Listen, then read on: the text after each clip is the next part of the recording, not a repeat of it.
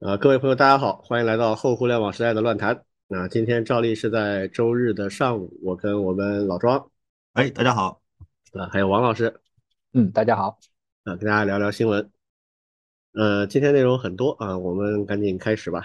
啊，第一个呢，我们来聊一下，就是著名的软件公司 Adobe 的联合创始人叫 John Warnock 啊，刚刚去世，年纪也不算很大，八十岁出头啊。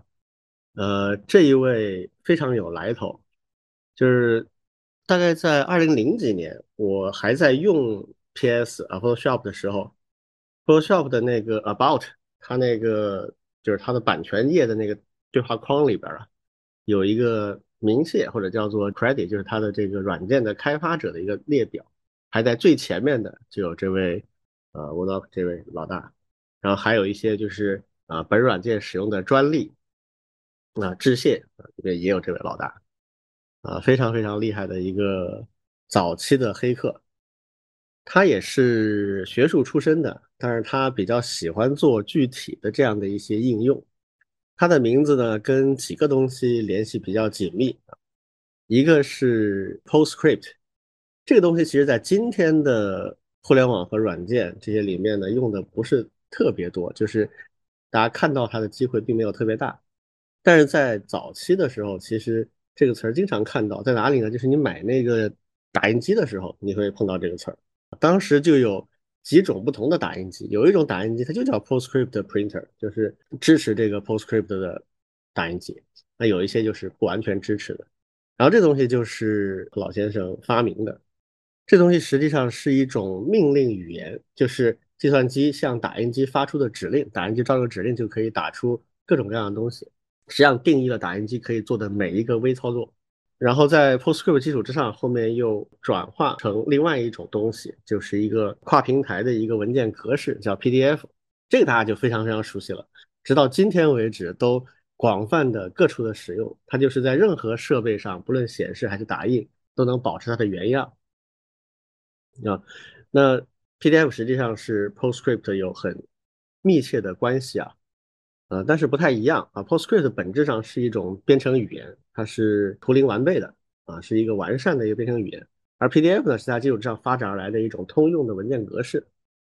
所以你可以把 PostScript 发到一个打印机，然后打印机照这个指令就能把东西打出来啊。那么如果你做一个虚拟打印机，做个程序，把它模拟成一个打印机，这打印机的效果呢，就是把这些 PostScript 的指令啊。打印成一个文件，那么这个文件就是 PDF 格式的文件。所以大家可以看到很多，呃，尤其在 Mac 电脑上面，它都会有一个 PDF 的虚拟打印机。它用一个算法把这些指令在一个虚拟打印机上把它打出来，然后就生成了一个文件啊，这文件 PDF。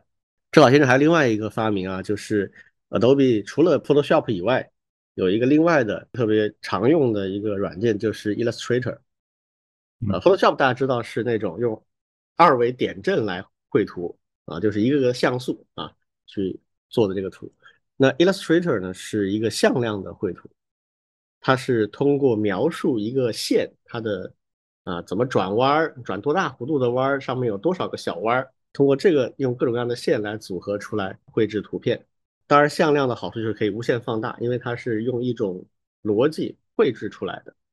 那 Illustrator 里面用到的最核心的技术就是叫贝塞尔曲线，三个点。然后这三个点决定了这个曲线往哪边弯啊，弯多少这样的一个逻辑，它实际上是一个数学的一个实现，就是用三个点来控制一个曲线的弯度，这叫贝塞尔曲线。那么这个曲线呢，就是这个老先生发明的啊，非常非常基础，就像我们几乎所有的向量绘图的东西底层都是这个贝塞尔曲线啊，就是我们这个沃多夫老先生发明的。呃，关于这位，大家有什么自己了解的或者要补充的东西吗？就是其实没有什么特别要补充的，只是在感慨，就是当年的当年的大牛有多多牛，或者说呃，当年他们能够做这么多种开创性的事情，嗯，就是这种感想，总觉得好像，其实上次跟另外一个朋友聊起过，就觉得现在越来越难有个人英雄主义这样的，就一个人开创一个什么什么领域。一个人搞定一个超复杂的系统，好像越来越少了。嗯，而且这帮人搞的东西都是他发明了之后，这玩意儿就特别通用、特别耐用，一用好几十年，是吧？对，你看这哥们儿搞的东西，PostScript、PDF，然后 Illustrator 都是大几十年啊，没怎么本质变化的，这这种。嗯，对。现在好像这确实这个，一个是软件本身变得很大很复杂，一个人搞不定，然后另一个就是好像这些东西也变得很快，很少有那种能流芳百世的东西啊。就是我写了个程序，三十年不动。我以前讲过一个小故事，我在零零年代写过一个很小的程序模块，然后他们一直用二三十年，现在还在用，我特别得意。是，那必然。对，然后现在这种事情就变得很少，这确实不知道为啥。王老觉得可能是什么原因啊？可能是因为本身现在 整个世界也是越来越复杂，或者是大家的一些需求的多样性。我也是挺有感慨的，像特别是 PostScript 的这个使用，对，因为以前在网上去下载一些资料和文献的时候，对很多它还是原始的 PostScript 的文件，嗯，对，你要用 Adobe 的软件点开，它才会转成一个 PDF 的可以打开的。对对。第二个呢，就是我们这个当时也是，当你自己写一份文档在 Word 里面，这不是 Windows 下面，然后呢打印成一个 PDF 的时候，对，那个时候还在读本科啊，嗯。也是一个挺有成就感的东西，因为它是一个可以，呃，不会在意它的格式，可以去任意一个打印店，包括去发给你的同伴。对，嗯，当时我们装机其实也是一个必备工具，哎，首先要装一个 Adobe 的那个 Professional 版本，它才能够去打印。对，当然现在已经好多了。嗯，这个确实挺感慨的。就这方面就显示出 Office 这个软件有很根深蒂固的问题，这都不是今天了，就是其实第二代的软件就没有第一代那么好了。Office 这个软件最大的问题就是，比如 Word，你写的 Word 在不同机上打开，它的展现可能不同的，对的，受受很多很多因素的影响。对的，我们深受苦恼这一块。嗯，像我们因为学术界起步比较晚啊，有很多东西是跳过了一些东西。你像国外，他如果写论文啊，写这种正式的学术文章，他不会用 Word。Office，他用的是那个 LaTeX 那那套东西。对的，对的。LaTeX 那套东西呢，克鲁什老爷子做的哈，那个东西它是你用文本书写的 LaTeX 的那种源代码，它首先编译成 DVI，DVI 本身就是设备无关的一个中间格式文件，然后这个格式文件被转写为 PS，这一步实际上是一个编译过程，它相当于是把一种程序编程语言的代码翻译成另一种编程语言。好，变成 PS 之后，那就没问题了。PS 想转成什么都可以，可以直接发给物理打印机去打印，也可以转成各种各样其他的格式的文件，其中包括 PDF。所以你当时那个下载的 PS，我怀疑基本上都是 LaTeX 的文件生成的，通常是这样的。尤其学术界基本上都是这样的。那国内就对这条路径很陌生，因为 Word 它它它不太擅长干这种事情。嗯，学术的，尤其是像啊论文啊这种东西，呃，Word 真的不好用。嗯，格式、公式，然后还有一些 reference 啊，它处理起来都特别麻烦。但是像 LaTeX 那一套就有完整的这个支持，所以回过头来，就是现在的软件给我的感觉都是短期使用品。它从设计的时候就做好准备，它只活三个月、六个月、半年、一年这样子。嗯，然后反正到时候是要改写的，所以大家也就不太在乎这个东西。但是你比如说刚才我举的这个例子啊。当年克鲁什写这个 LaTeX 的时候，他就认为这是最后一个出版系统，我要把它设计成未来所有的出版系统，它都离不开这套东西，所以他会很关注里面最本质的问题，怎么用最本质的方法去解决它。可能世界也是在越来越复杂，但更重要的，可能是不是这节奏过于快了一点，然后大家就不太怕浪费精力，反复的做重复的工作。然后设计的理念和设计的能力，呃，可能现在设计软件的人也确实没法跟那一代的 computer scientists 那些计算机科学家们去相提并论。好，这个我们感慨一下，就这样啊啊，呃，第二个事情，我们来说另外一个 上周的大新闻：唐纳德创董王如闪电般归来啊，在改了名字的 Twitter 就是 X 上面发了一条新的 Twitter，这个已经很多年没有了。自从他二零二一年被 Twitter 禁了之后，包括后来 Twitter 被收购，然后又给他解禁之后，他都没有回来。但这一次回来了，发了一条啊，什么事儿呢？就是他的这个进监狱的大头照。啊，昨天拜登也评价了，说，哎，这个看上去像个靓仔，影响巨大啊！这一个推文下面有无数的转发评论啊，影响力非常非常巨大啊！你们怎么看这个事情？就是王者归来的感觉，就是这个这个世界已经没有什么能阻止我了，嗯，就是就是那个什么什么入狱照，就是我的公什么军功章，就是这种感觉，有点这个意思，嗯。就是我与这个黑暗的什么旧势力不共戴天，等等着吧。嗯，我觉得很多很多川粉这个这个懂王的粉丝们估计都会热泪盈眶的在电脑前面。那现在他势头真的非常的不可阻挡啊！是他前天吧，呃，对，前天就是美国时间二十四号，我们这边二十五号，他去自首，因为他第四次被起诉，就最近他有四个案子。啊，刑事案件被起诉，每一个他其实都去做了一下样子啊，就是应诉的这个样子。那么，因为在美国规定，刑事案件是要进监狱的啊，这跟我们是类似的，只不过他们可以保释。那进监狱你不去自首的话，就会有警察上门逮你，那更难看，对不对？所以他就呃自首，自首反正就是进去十几分钟、二十分钟啊，拍个照、摁手印儿，这个 登记一下，然后就交保释金就出来了，呃，半个小时。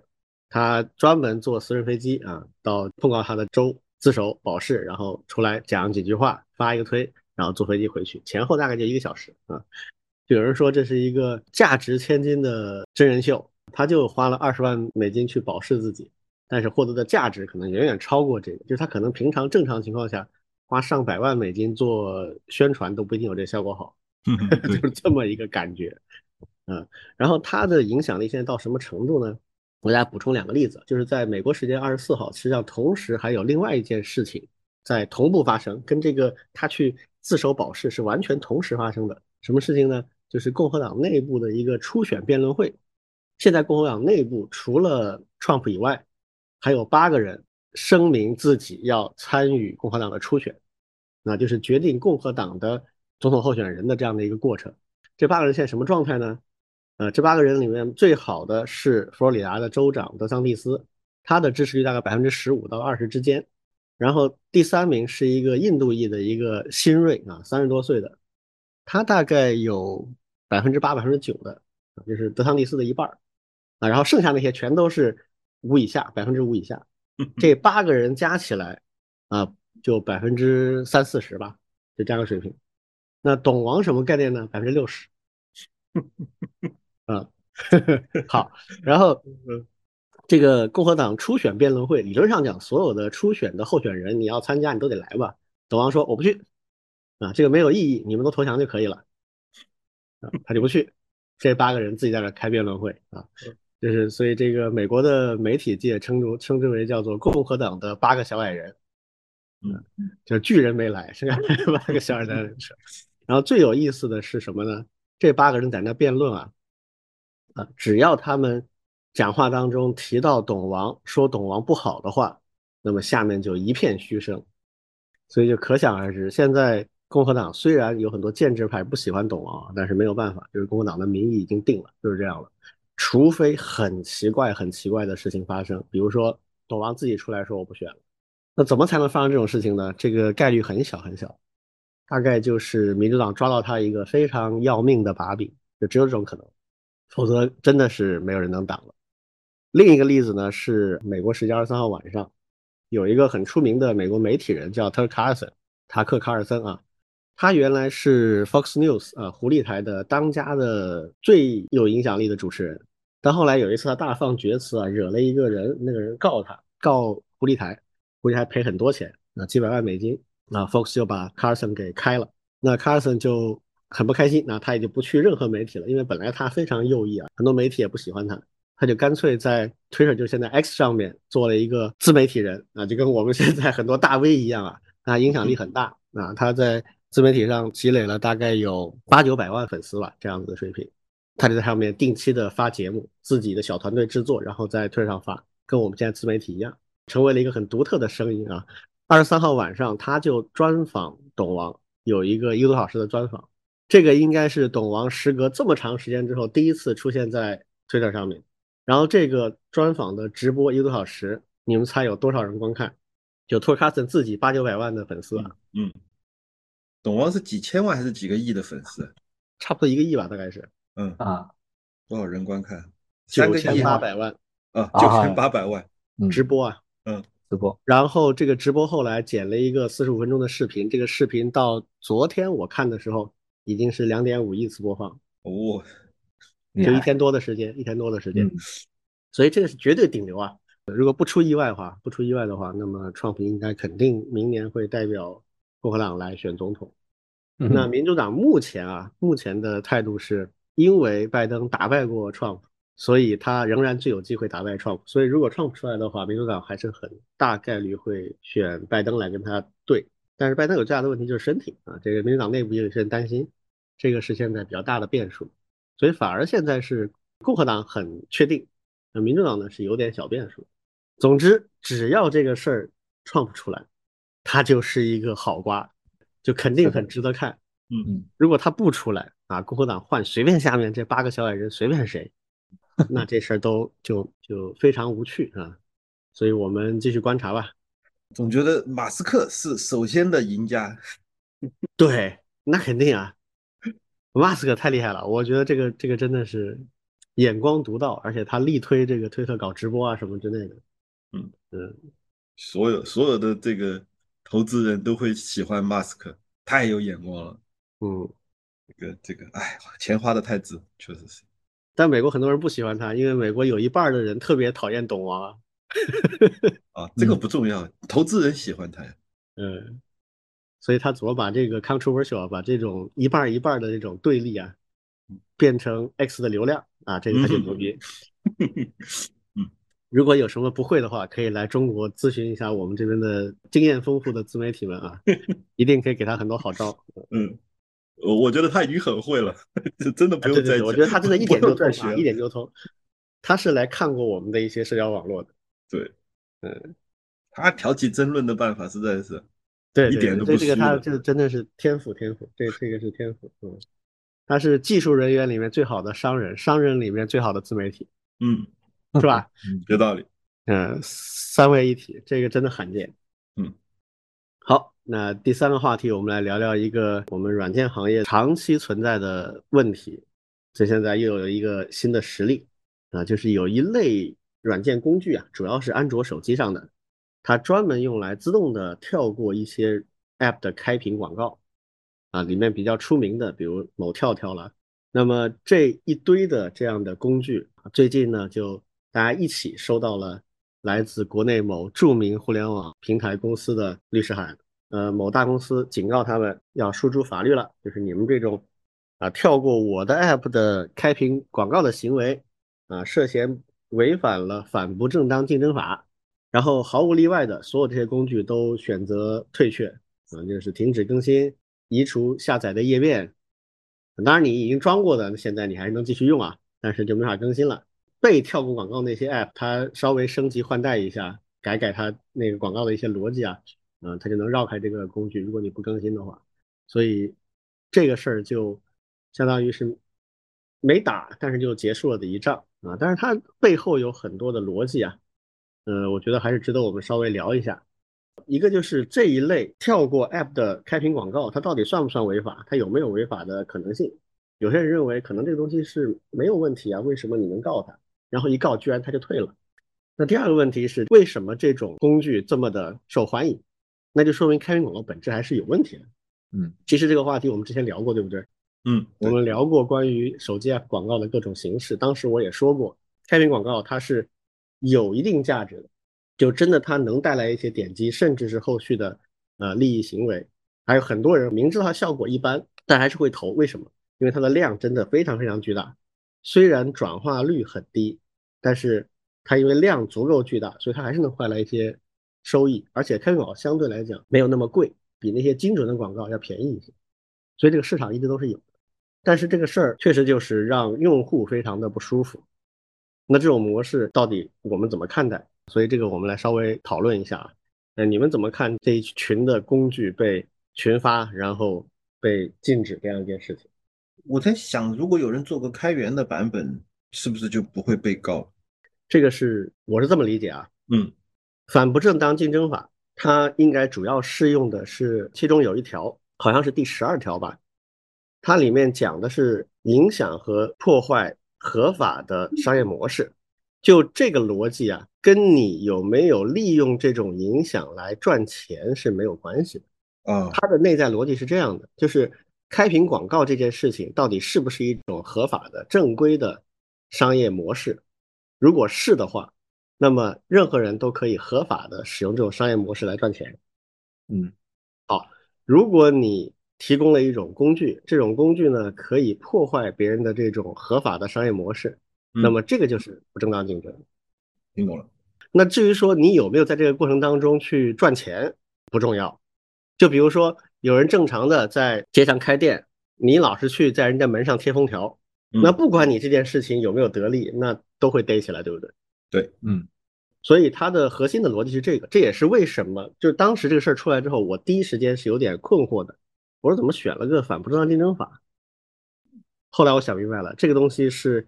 最适合来针对这一批工具，因为这批工具基本上都是不收钱的，用其他的一些罪名可能不一定能很容易的搞定它。而这个反不正当竞争法这一条呢，就是首先只要你证明开屏广告是一个合法的商业模式，然后你证明他这个行为干扰到你这个商业模式了，使你受损了，那就很容易定罪。当然这件事情最后是不是真的有问题，那必须法院判，我们谁说都不算，某大公司他说了也不算。他只是找到这么一条途径，他准备去试啊，当然可想而知，这个试成功的可能性是非常高的，否则的话也不会这几个工具就立刻就怂了。他立刻就撤的原因，第一是可能这种小团队甚至就个人怎么跟大公司打官司呢？就打不过的嘛，很难的啊。第二呢，可能他也咨询了一些法律顾问，这个确实是有问题、有风险的。嗯，你去做这么一个工具开源，这个当然是可以做到的。但是关键是你怎么分发你这个软件，这里面有一些复杂的问题。比如说我举例啊，假设我写一个工具，啊，我只提供源代码，不提供二进制的分发。然后我说这个是我自用的，用来在我手机上面改善体验的，帮我自己点个按钮的这样的一个东西。就是在用户角度啊，我是个用户，我把我日常的使用行为把它给自动化了，写了一个小工具，但是我只提供源代码，我说我这是我自己用的。啊，我就顺便把这个源代码分享出来，有人想用的话就拿去用。嗯，那么这个是不是也存在刚才说的这样的法律风险呢？我认为这个问题就又复杂了一步，到底最后能不能成，那也要看法院判。嗯，但是如果是这样的话，那种这家公司有可能可以去申请，比如说 GitHub 或者是马云去把这个代码库给封掉或者删掉。我不知道可不可以。也许可以，因为之前有过类似的开源的案例，就是说，呃，就申请删除恶意的开源项目。不，我不针对任何那个呀，我只是一个工具。然后他们这种工具一般都是这样的哈，就这工具是一个框架，但是呢，它需要去运行一些定制的文件，这些定制文件是针对每个特定 app 的。嗯，啊，那定制文件可能我不分享出来，我我不在这个开源库里面分享。我就只把工具弄出来，那定制文件可能你要自己搞，或者通过别的渠道去传播。嗯，那这个就不针对任何特定的 app 了，它只是一个工具。这个这个就会使得，嗯，这个就会使得在法律上定性这件事情变得非常困难。对的，很难界定。呃，就是最后怎么样不好说啊，也许会判正，也可能判负，那就不确定。但是这就会变得很复杂。但是这样的话呢，实际上我觉得那些大公司已经达到目的了，因为它使得是这个工具的使用门槛变得非常高了。它就不可能像那么广泛的方便的使用，是吧？所以基本上它的目的我觉得也达到了。所以这个问题最后就变成一个讨厌的功能，我要去掉它就这么难吗？我再换一个角度来说，就是免费这样的一种商业模式到底是不是健康的？嗯，就是中国，尤其是中国的互联网，其实是充斥着大量的免费但讨厌的功能。嗯。就是因为它免费，然后他就给你塞各种东西，然后然后就让你去，一方面又忍着恶心，一方面呢，其实，呃，说实话啊，就是整个国国国产软件的这种生存环境之恶劣，就是它收费它也卖不了钱，是的，所以才会被逼的嘞，就是那来呗，你你不给我付钱，我就恶心你呗，是的。都不健康，它本质本质上来说没有没有正义的一方，没有任何一方可以称得上是值得同情，或者是呃值得去声援，没有。但是整个的这种软件环境就是这样了。对，这个其实我们之前讨论这话题时候也提到过，嗯，就是假设我把广告移除，我出一个付费移广告的一个功能，会不会很多人买？啊，这个定价就很微妙，就是我到底定价多少它合理？然后厂商的角度，我当时的一个判断啊，就是为什么厂商不做这件事情？我当时的判断是这样的，就是厂商现在这个模式运转的挺好，他为什么要冒险去做这样一个尝试呢？对。当时听友群里面我就讲说，这个就是很经典，因为我最近在玩那个《博德之门》嘛，《博德之门》是 D N D 的游戏，D N D 里面有一个很著名的阵营划分，就是手续和混乱，邪恶和善良，就是这两个维度啊，你可以是手续的，可以是混乱的，可以是中立的，你可以是善良的，你可以是邪恶的，你可以是中立的。然后这个三乘三就有一个九宫格啊，这很著名的一个 D N D 的九宫格，大家有很多变体。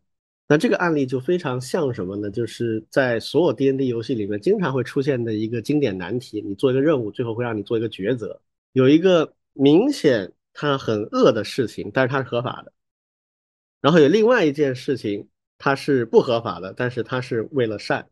D N D 里面的善良就主要是行善，就是助人为乐啊啊这样一些东西，它算行善。就是开屏广告这种东西，它是百分之百合法的商业模式。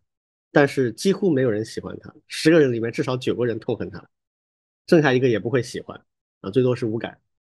那这种东西，你说它能算好东西吗？肯定不是好东西，对吧？当然，你站在这个赚钱的角度，那可能啊，他认为这个东西是好东西。但赚钱的跟使用的用户量一比十肯定不止，一般是一比一万，一比几十万、几百万这种量级。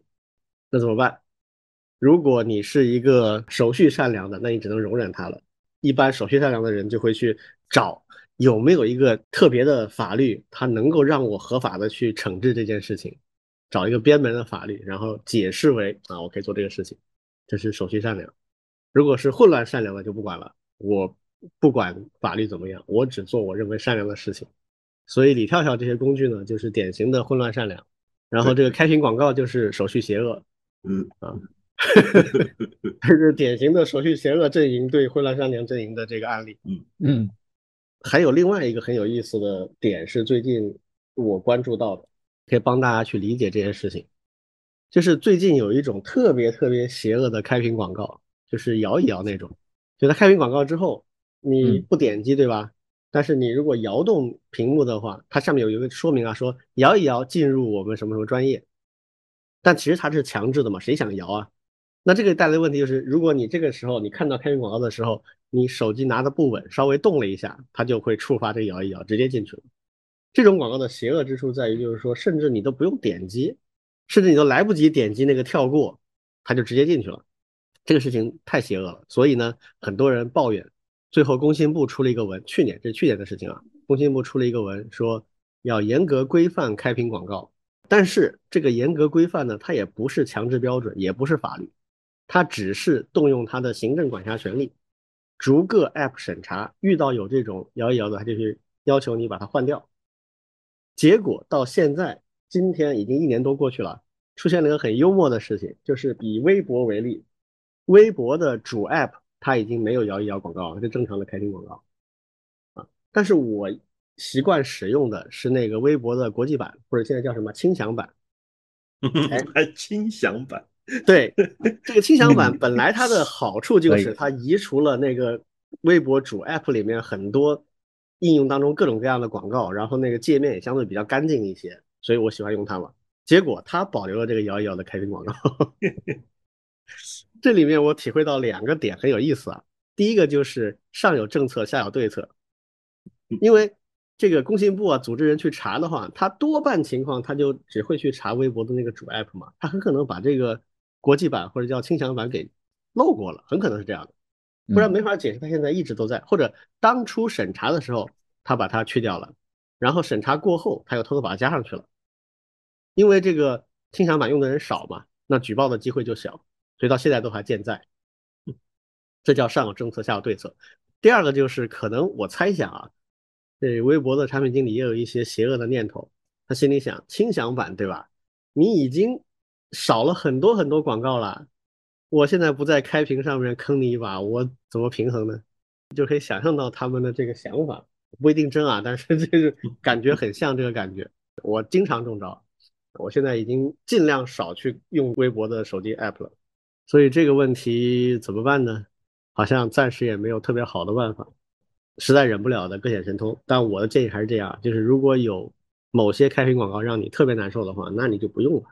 啊，真是你特别离不开的开屏广告做的太过分，比如这种摇一摇的这种啊，特别邪恶的东西，那我觉得该举报就去举报吧。工信部反正有网站有专门的这个通道的。好，那这个因为我们之前聊过相关的话题啊，我们就不再展开了，就大概聊一下最新的这个进展，就这样了。下面另外一个话题呢，也是跟我们国内的软件生态有关的，就是最近几天闹得沸沸扬扬的这个 CEC IDE 的闹剧。这个啊，这个事儿的起源啊，我简单讲一下。CEC 是中国电子巨大的国企电子科技的集团公司，他们拿了广东数字化的一个项目的一个很大的单，然后在主页上啊有一个宣传，就是他们做了一个叫 CEC IDE，啊是一个前端的开发工具。这工具结果大家一看，嗯，怎么看都是 Visual Studio Code 嘛，这么一个东西怎么能够拿一个政府的这么大的单的一个项目呢？还有人翻出来，这个项目还很大，是几亿人民币这种级别的项目啊，所以在网上被骂翻了。然后昨天他们也出了一个道歉声明啊，呃，后续会怎么走我们还不确定啊，我们要观察一下。那么这个事儿你们是怎么看呢？呃，我想补充一些细节，嗯，就是这个广东什么数字广东的这家公司，嗯。他的大股东就是 CEC，然后呢，呃，我还在网上看到的另外一个麒麟软件的公众号，麒麟软件是另外一家国内比较著名的做国产操作系统的公司。然后呢，他们发过一篇文章，说的是数字广东公司联合麒麟软件打造的国内首款适配国产操作系统自主创新的集成开发环境工具 CEC IDE。好，也就是说这里面有麒麟软件的事儿，然后呢，我又去查了这个麒麟软件到底是什么背景，然后发现麒麟软件背后是，呃，中软吧，好像是中软，中软的背后是 CEC，二十九点三九是大股东，哦，不止的，它的它的这个中软下面有有中国电子，然后中国电子信息产业集团公司，反正两个加起来是超过了百分之三十六。呃，然后大了，对，这是大股东嘛，大股东下面的这个又是麒麟软件的大股东，所以麒麟软件和这个数字广东联合起来做了一个名叫 CEC IDE 的软件，他们就是一伙的，嗯，他们感觉是自家人在分肉，嗯，对，然后呢，给自己造了一个大新闻，叫做自主创新国产软件，嗯。闹剧就是呃荒诞，荒诞就在于说他们在宣传这个东西叫自主可控，没有自主创新。啊，自主创新，当然背后的可控是潜台词嘛，它叫自主可控还稍微的真实那么一点点，嗯嗯，叫自主创新就完全是骗人了。想进一步说的就是像这样的事情其实层出不穷啊，就是呃换皮啊这个。就把人家的东西说成是自己的呀，这个好像是很多的厂商的传统传统技能，对惯用伎俩或者叫传统异能，因为好像领导特别吃这一套，对你跟他说这是我们中国自己的，然后领导的兴奋感就上来了，他也不管真的是不是自己，你只要你只要在演示的时候没有暴露就可以。没有被揭穿就行，对你暴露也问题不大，大部分领导看不懂啊。对，但是但是我就在想探讨一个话题，就是为什么领导这么容易上当呢？嗯，这个是一个很很可笑的。就当当然，我我们相信领导首先都不是蠢货啊。就如果真的他们知道这个东西是造假，领导也会恼羞成怒的，也不会甘之如饴的说啊，对啊对啊，我就喜欢你们搞个假的，不可能，对不对？嗯，但是为什么领导那么容易上当呢？那么容易就被这种东西给忽悠住了呢？或者说，或者说，我我们说一个常见的现象，无论是在这个商场还是在任何的舆论场上，人们都愿意相信自己本来都愿本来就愿意相信的事情。对，这是一个根源性的问题，就是他们都愿意相信这种事情，所以才会有骗子层出不穷的上去给他们看他们想要的东西。嗯，他们愿意相信中国的。呃，软件又崛起了，又呃创新了，又做出了呃超英赶美的呃国国产软件当自强的这种东西，他们愿意相信这个，所以他们就会一次又一次的被骗，因为他们他们以为或者说他们他们总觉得我们手里有钱啊，我们有项目啊。我们我们通过这个一个一个的国家级的重点项目或者是什么什么项目，把我们的国产软件通过这种方式培育出来，他们愿意花钱，那么他们当然就容易被骗钱。嗯，好像没有，他们没想过这些事情当中的有很多，呃。比如说，基础软件能力不是靠简单的做一个几个亿或者是几十个亿的大项目，靠砸钱就能砸出来的基本能力，没想过。他们他们总觉得这不就是砸砸钱吗？这不就是砸人吗？这不就是这个公关吗？啊，我我觉得，在网上的很多谩骂讨论，其实都没骂到根上，总是骂一些鸡毛蒜皮的事情，嘲讽嘲讽嘲讽又怎么样呢？嘲讽不解决问题，嗯，我我们有没有可能去探讨一些根本性的因素？比如说，为什么他们就一次又一次的上当受骗？为什么一次又一次的被这种幻象所迷？这个是值得讨论的。OK，我先说到。我的感觉啊，如果一次两次啊，那可以认为是被骗或者什么之类的啊。嗯，他。普遍存在之后啊，其实我觉得就不是被骗的问题，嗯，当然，而是一种商业模式。比如我们看昨天他们发的这个致歉声明，就能看出很多端倪啊。嗯，他一个是解释了，他说 C C I D C 不仅仅是前端的这个 Visual Studio Code 啊，它有开发工具前端，有后端的系统，还有组件库。那么前端就直接用的 Visual Studio Code 啊。然后后端呢有用户权限、项目管理、需求等管理的工作，还有什么是任务协同和知识共享等等等啊。然后组件库中开发了公共能力组件，现在仍处于探索阶段，未用于商业用途啊。这是它的一个表表述。这个表述，我个人认为啊，基本属实应该。所以这个背后很可能什么情况呢？就是国家有一笔钱，这笔钱是定向的投在某个特定的方向，这个方向一方面。改善我们的数字化能力，使我们的政府的数字化能力更强。这个系统很可能是给我们政府内部去开发一些应用系统使用的。那这些信息系统呢，它是有一些安全啊各方面的要求，所以它可能要求使用安全可控、自主的软件。这个是可以想象到的，一定是这样的。就招标的时候就很明确讲。而这种项目呢，它很可能是交给。特定关系户去做的，它表面上会通过招标来做，但实际上一定是特定关系户去做的。刚才老庄也说了，这一条线是串着的，它很可能就是 CC 跟中软联合组了一家公司，就这个所谓的数字广东。这家公司呢，它就有半国有、半嫡系部队这样的一个特性，那是比较令人放心的啊，就知道在政治上是安全的啊，让他们来做这样的一些关键的系统的开发。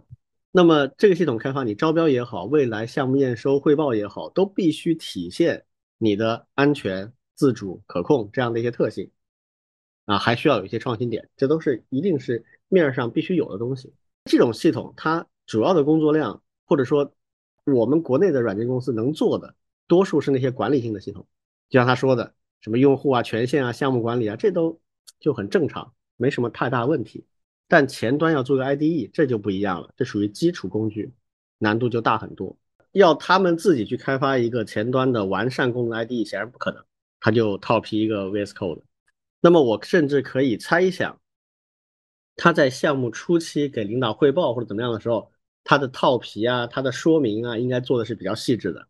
证明就在他这个致歉声明里面讲了，他说经初步核查，因版本迭代更新中出现疏漏，近几个版本中缺失了 MIT 协议文件，产品表述中自主研发等语被网友质疑，明白吗？就是他本来是藏的还比较认真的，换到领导这边的话，第一他不懂嘛，他要识别一个软件是不是开源套壳的，对他来讲真的难度挺大的，尤其这种开发用的软件，像我们一看那个界面都会认为肯定是，嗯。那这句话说明他们至少历史上有一些版本很可能是拿来汇报和关键里程碑验收的版本，它可能是做了相关的处理，做的比较好。那后面它因为要跟进 VS Code 的迭代啊，它就不可能完全跟的那么紧了。然后可能还有一些是真的故意做了一些手脚，比如说协议文件这种事儿，那自己他都承认了，说的非常清楚啊，因迭代更新中出现疏忽嘛。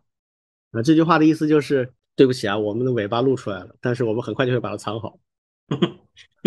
嗯，就这意思嘛。嗯，很诚实啊。这个 这个致歉虽然不是个致歉啊，是一个解释。那这个解释还是很诚实的。所以说这么多的意思在哪儿呢？第一，需求是什么？我们政府和大的政策的需求就是自主可控，同时呢有一定的创新。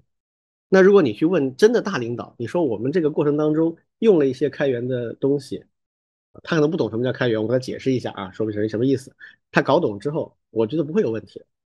真正的大领导在乎的不是这种东西，你站在别人基础之上去改良，做得好，当然好呀，没问题啊。我们改革开放这么多年就是这么干的。但是下面的人他做事的时候，他一整套利益链已经摆在这里了，那怎么能多快好省的把这事儿？既完成上面的这些指标，同时又在自己的利益链里面把它分了，那这是最简单的办法吗？你中软的背景啊，你做一个 Miss 系统，你做一个什么呃项目和需求管理，做一个用户权限开发，这个太太难手了，呃非常娴熟啊，一直在做这种东西，嗯嗯，这都没问题做呗。好，前端不行，我套个壳，但是我娴熟的那些东西很难提出创新点啊，同志们。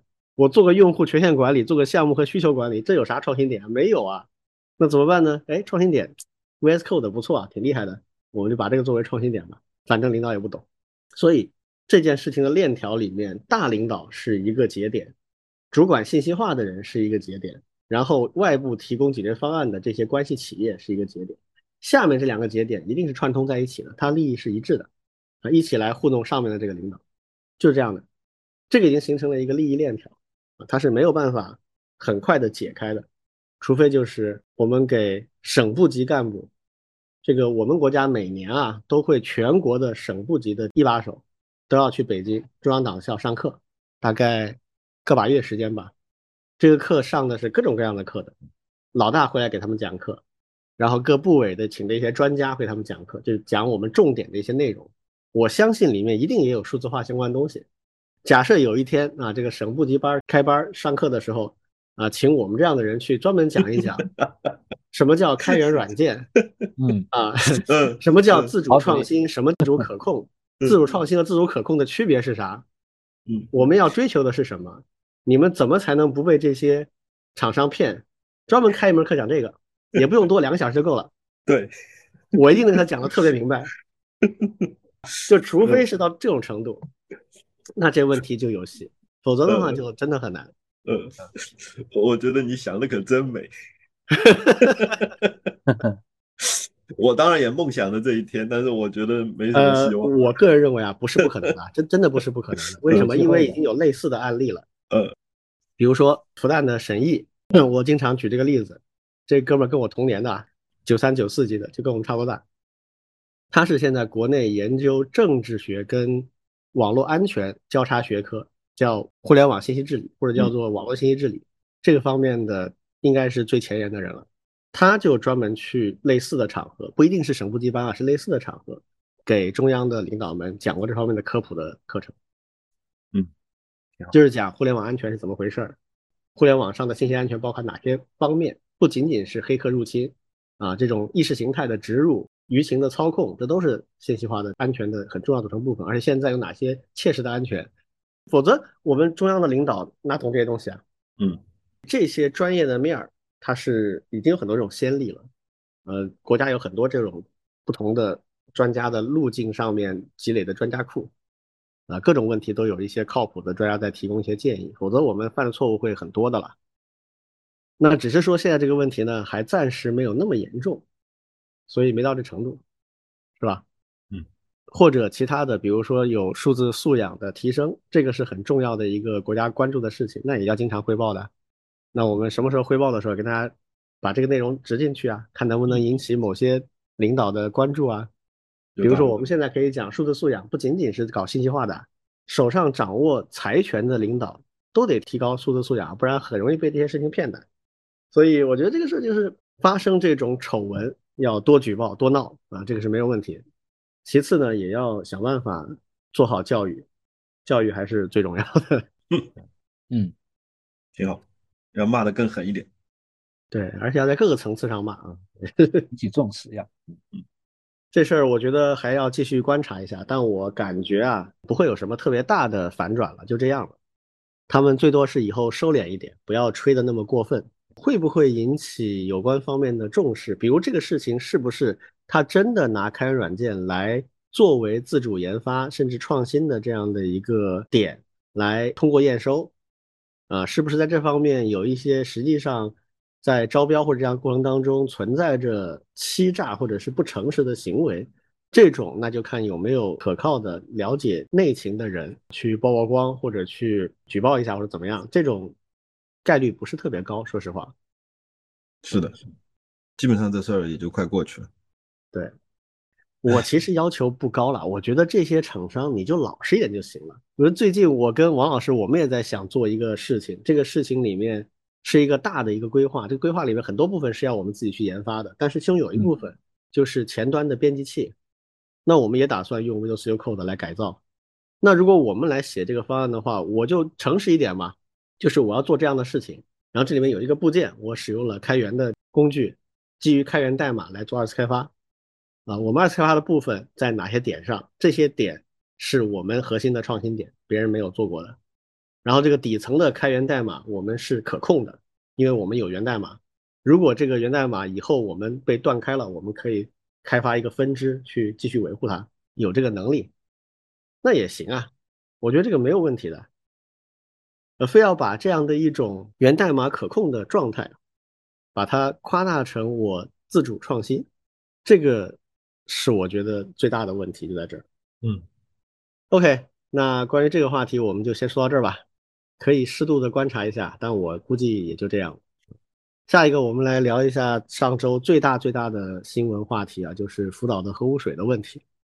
这个你们是怎么看啊？这个是这几天闹的最大的事情啊。看了好多新闻，就是就就是正派的、反派的各种各种新闻，其实都在看。就这么说吧，就是我可以简单的给网上我看到的各种言论分分类啊。呃，第一类呢是最低级的，就是所谓的坚决反对型，当然不是坚决反对日本排放核污水，而是坚决反对中国政府的反对。这个就很神奇，对吧？神奇。对，有一种说法是说，中国政府说的话一个标点符号都不能信。呃，这是这是一种，还有一种是说我刚刚正在吃海鲜，还放出照片来。嗯，这是这是第一类。第二类呢，其实是有原因的。第二类的言论我还比较比较认同，因为之前的这个污水开始排放之后，核污水开始排放之后，国内的民众确实有很多的焦虑和过激反应。嗯，这些现象。对抢盐，而且还有一些就是渔民，渔民确实遭殃了，就是他们还是在中国海捕鱼的渔民，就已经发现自己的海产品卖不出去了。然后我在网上还看到这样的段落，就是那些在网络直播的焦急的渔民们就很痛苦，这个是遭殃了。当然，接下来的网上的舆论就是对这种焦虑和过激反应的嘲讽啊，呃。比较有趣的一个例子是，有一个家伙生活在日本，就说啊，我接下来开办一个新业务啊，呃，有偿代骂，呃，如果中文骂多少多少分钟多少钱，如果是日文骂的多少分钟呃多少钱，多少字多少钱啊？如果希望我到外面去拉横幅的多少钱？希望我到这个日本首相官邸日本皇居去骂的多少钱，分别把价目表贴出来，这是一类，嗯，嘲讽其实也是嘲讽。第二类就是呃，其实是整个的是属于智商嘲讽类的，就比如说这个啊，注意防辐射啊，因为这东西首先伤脑子啊。还有还有，就比如说，呃，日本肯定早就在偷牌了，否则脑残不会这么多啊。还有一个，其实我觉得还挺有意思的，叫做从这个中国抢盐这个行为来看，中国依然是呃电信诈骗的这个高高发区。当然，其实也是在所谓的这种智商嘲讽嘛。嗯呃，还有一个，其实其实这个挺挺像，就台湾那边的智商嘲讽的，说。我们台湾是不是可以直接往海峡里面去倒点核废水？这样的话，PLA 就不敢登陆了。嗯，其实都是各种嘲讽。这些所有的嘲讽呢，可以总结为一句话，就是叫做啊，我不抵制日货，我只抵制蠢货。这个其实，在每一次类似的这种风波起来之后，都有一群所谓冷眼嘲讽的人出来抵制这种抵制，或者说出来。出来嘲讽这种过激反应，呃，说实话，这当中的很多嘲讽，其实我也会忍不住会觉得，呃，有有值得可嘲讽的地方，因为有些过激反应确实比较可笑，这是一类。还有一类，就就只看到一个例子啊，就是但是但是很典型到让我不能想象的，就是所谓的扣帽子的行为，说，哎呀，在我看来啊，这个讨厌核污染的人。和讨厌黑人是同一群人，哇，这么逆天啊！对呀，对啊，这个帽子扣下来就是说，你看你们太不这个 LGBT 了吧，太不多样化了吧，太太那个啥了。这有点像那什么，就之前就是说不能歧视吸毒的人，类似这种言论了。对，这个混淆已经到了一个新境界，我觉得。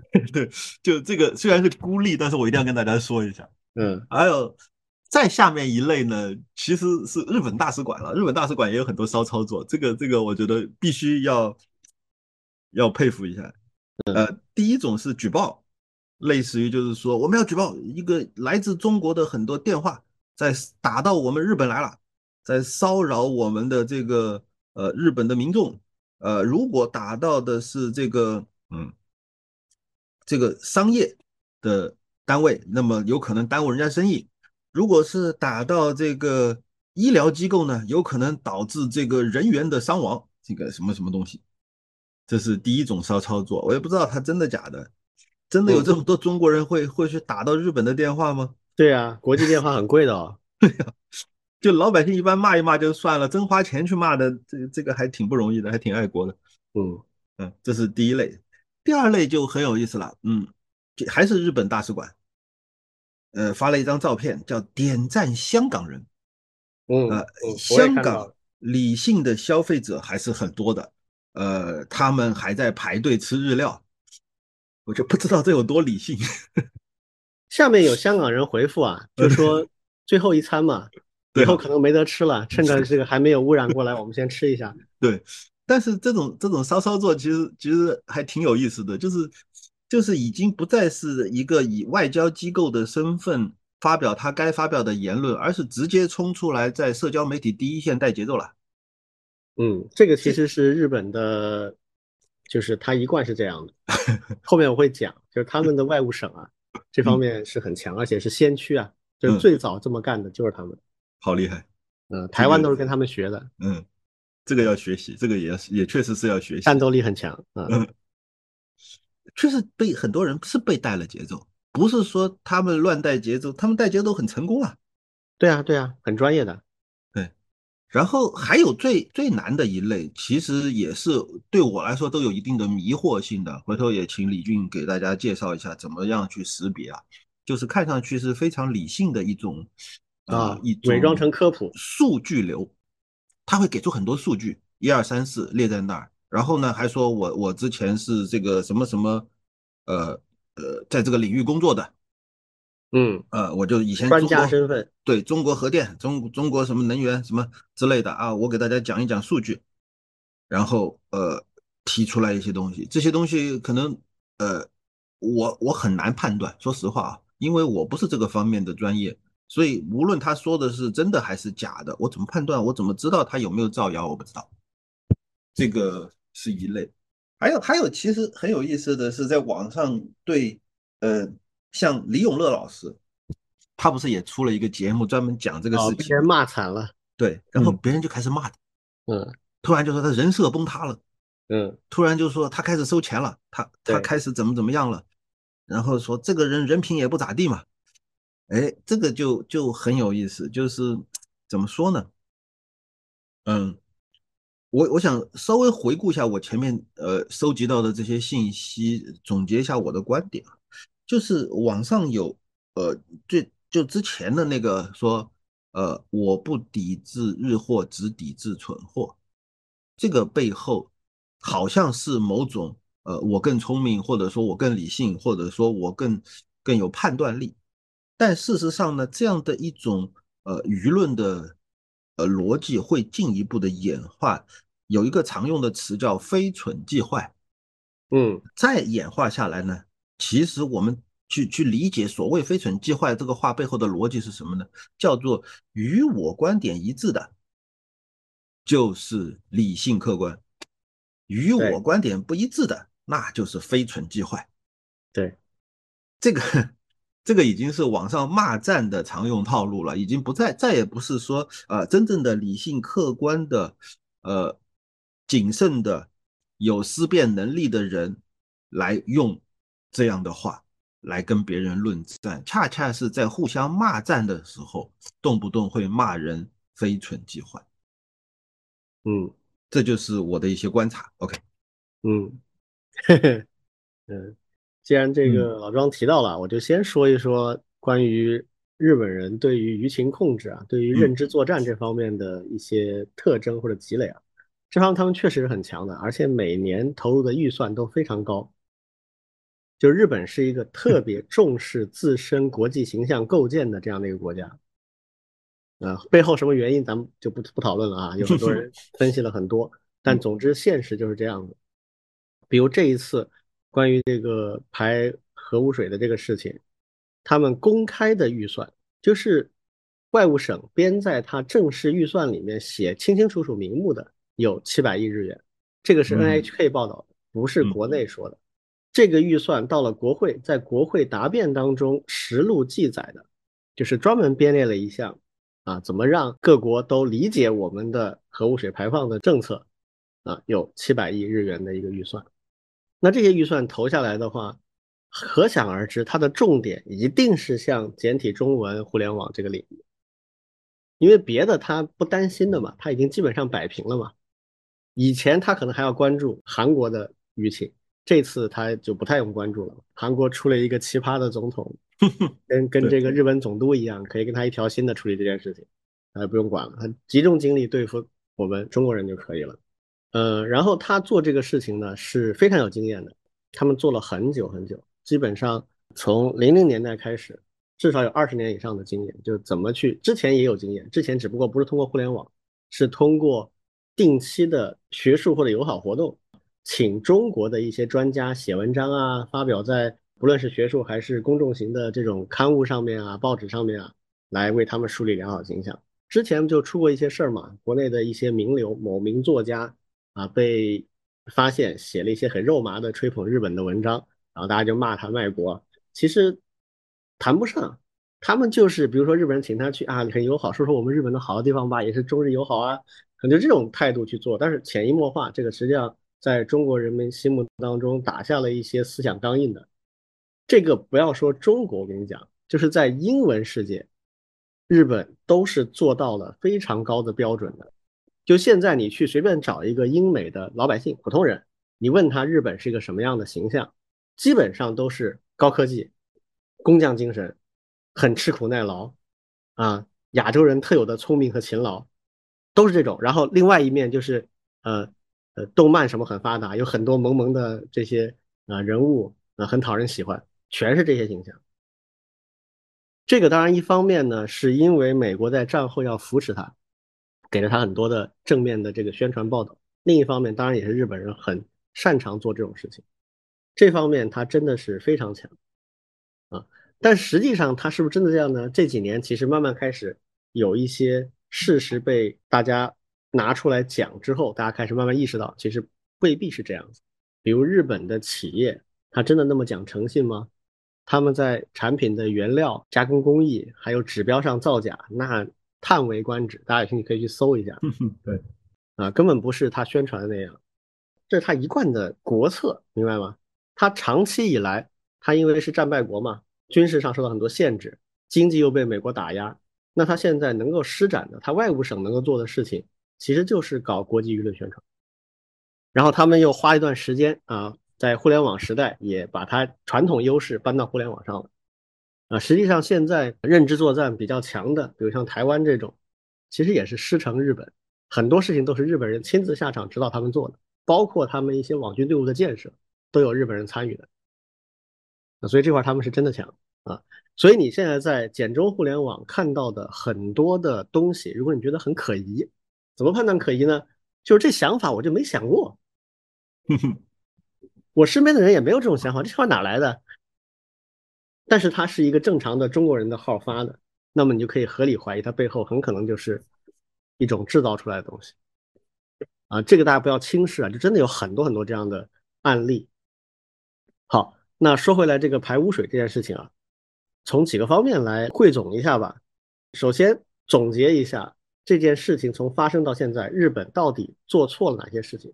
这些都是有正规媒体的详细的报道的，它不是一家之言，绝大部分是日本自己媒体报道的，所以大家可以去查证，可以去采信的。有人说啊，这都是中国政府编出来的，不是的，这都是外媒讲的。第一个就是当灾害发生的时候，错过了最关键的一个时间段。就大家知道这件事情怎么发生的呢？是先地震，然后海啸，对吧？福岛核电站其中一个反应堆就出现了塌方，就是它那个反应堆就塌了一半，那就有很大的反应堆堆芯里面的核物质泄漏的这样的风险。那它周围有一堆的冷却水，这个冷却水呢，会一旦泄漏的话，这个冷却水就会把核物质带到地下的各种各样的地方。这个事情其实不陌生啊，在更久以前。切尔诺贝利核电站的事故跟这个的情况是类似的。那么当初切尔诺贝利是怎么处理的呢？那苏联人真的是当时选了三个人，啊，三个苏共的党员，也是最了解地下厂房构造的人。他们就在事故发生之后第一时间，直接就深入到地下，接近堆芯的地方，到一个就是冷却水的这个闸门所在的地方，放闸把这冷却水排掉。使那个堆芯就是周围就没有水了，它就是一个固定的堆芯，然后在排掉水之后，在堆芯的周围啊灌注混凝土，把整个堆芯封起来。这个是当时苏联人采取的方式，也是类似事故最标准的处理方式。当时这三个人就是那基本上是冒着必死的风险，因为下面情况谁都不知道。但是这三个人真的很厉害，他们很熟悉厂房的结构啊，他就避开了辐射最高的区域。选了一条很奇妙的路线，绕开这些辐射最危险的区域之后，到达了那个排冷却水的地方，然后把水排掉了，然后顺顺利利回来了。这三个人都活到了二十一世纪，其中一个是二零零几年去世了，另外两个好像现在都还在世。这个就是真的既负责任又有勇有谋，就把这事做了。然后后面当然其实牺牲了很多人啊，就是后面在做那个封堆芯的那个过程当中也是。面临很大的风险，那都是敢死队下去把这事做了。那好，日本这边怎么做呢？当时日本也是曾经有组织起了一个几十人的敢死队，但后面呢，终于还是没敢做，就什么也没做，基本上就放任他错过这个时间。最后那个堆芯熔毁，把整个周围的水全部都污染了，就变成一个大的污染源，而且没法控制了。这个是根源，就它本来只是一个中等级别的事故。放着不管，一直后面就变成了一个顶级事故。好，然后第二个我认为最大的问题就是，其实东电也好，后面国际上的专家，包括中国的专家，都提供了一些可选的方案，就是已经这样了，后面怎么处理？那就是把核污水抽出来，然后怎么去处理这核污水的问题。东电自己提过五个方案，中国和俄国的科学家提过两个方案，一共七个方案。这里面理论上任何一个都是能解决问题的。但是有一些会明显更安全和更优化一些，当然也会更贵一些。那东电是个什么背景呢？东电它的最大的股东是东京都政府，就相当于是首都的政府是它最大的股东，而这个股东背后其实是执政党自民党的势力，就实际上执政党控制了这家公司，然后背后有很错综复杂的门阀势力在后面，都是有利益相关的。这家公司最后他选择了最省钱，但是风险最高的这个排海方案，而这个方案是唯一的一个。往外排的方案，其他方案都是在日本国内把它处理掉。啊，那他为什么选了这个最省钱但是风险最高，同时也把全世界拖下水的方案？这个毫无疑问，你如果选这个方案，那你就有义务给全世界去解释，这一点是毋庸置疑的。如果有人在啊舆论媒体上跟我们讲说这个很安全没问题，那其实你根本不用跟他讨论安不安全这件事情。你说安全。你怎么充分证明这一点？如果你在日本国内出现问题，那没有人会问你这个事儿，你只要说服日本老百姓就行了。现在你要往太平洋排放，那么你就有义务充分的说明你的合理性、正当性。如果有人说你就要信日本的，你不需要去质疑，那这显然就是胡扯。那么这种人，你就要反问他一句：你凭什么信东电的？这就像原来郭德纲讲的相声里面一个段子，郭德纲说：对这种人，你要离他远一点。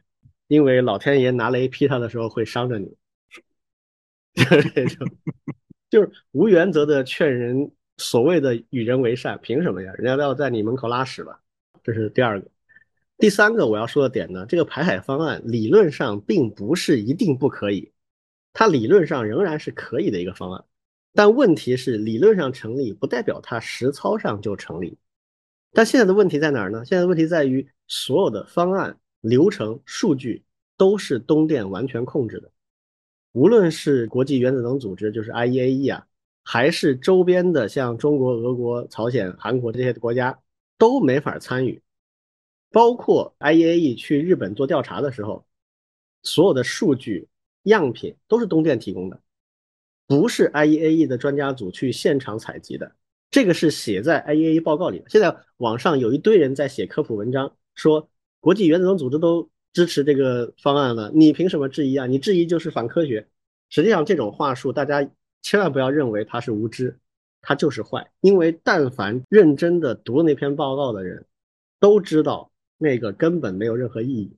他明确讲了，我们的数据是来源于东电的，我们这篇报告既不是建议采用这个方案，更不是对它的核准啊，任何与此相关的事情都是由。日本国家政府做出的决定跟我们没关系，讲的清清楚楚的。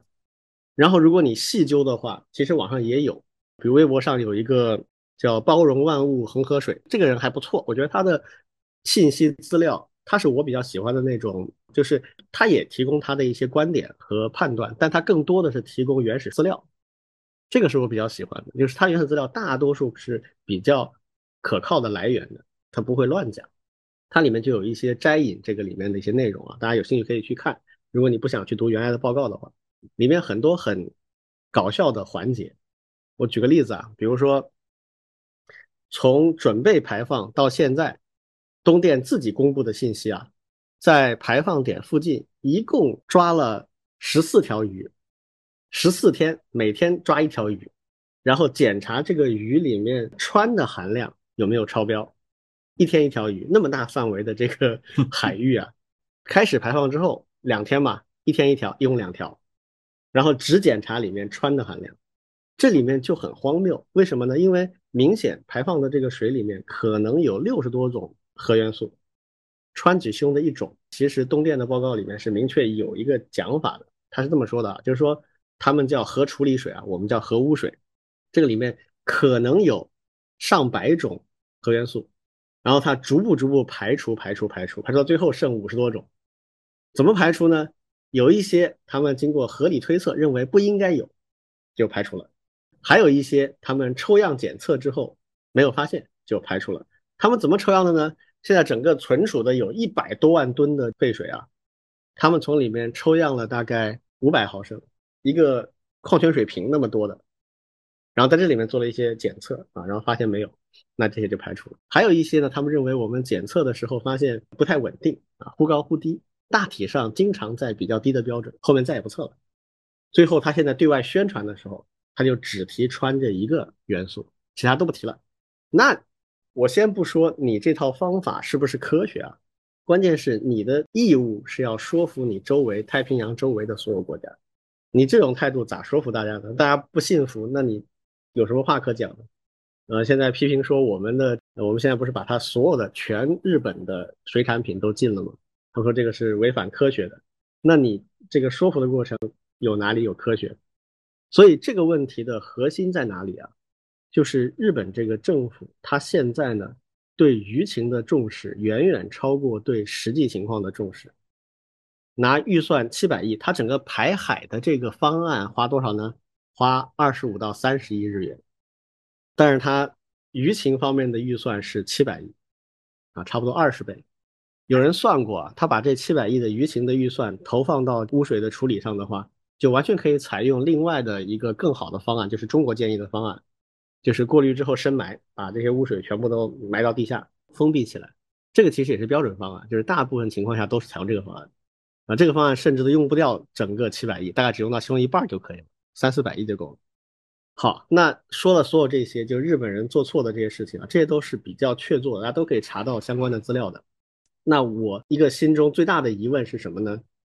就是为什么他这么干了？日本国内还有环太平洋的其他国家，除了中国以外，为什么都没有看到那种反对的一种大的浪潮？以至于日本人公开的讲说，你中国人在逆行啊，你跟全世界都不一样，为什么会这样？